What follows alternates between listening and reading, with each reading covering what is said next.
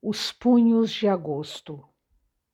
Agosto passa com o rosto de vento, paredes e punhos revolucionários, a caça do tigre de papel.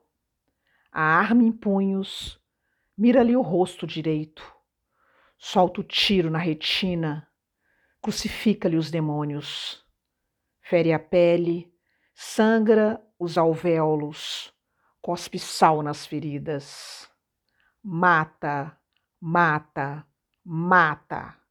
Agora escuto o rugido falso das cavernas. O monstro morreu antes mesmo de acenderem na casa dos anjos a lâmpada de Mercúrio.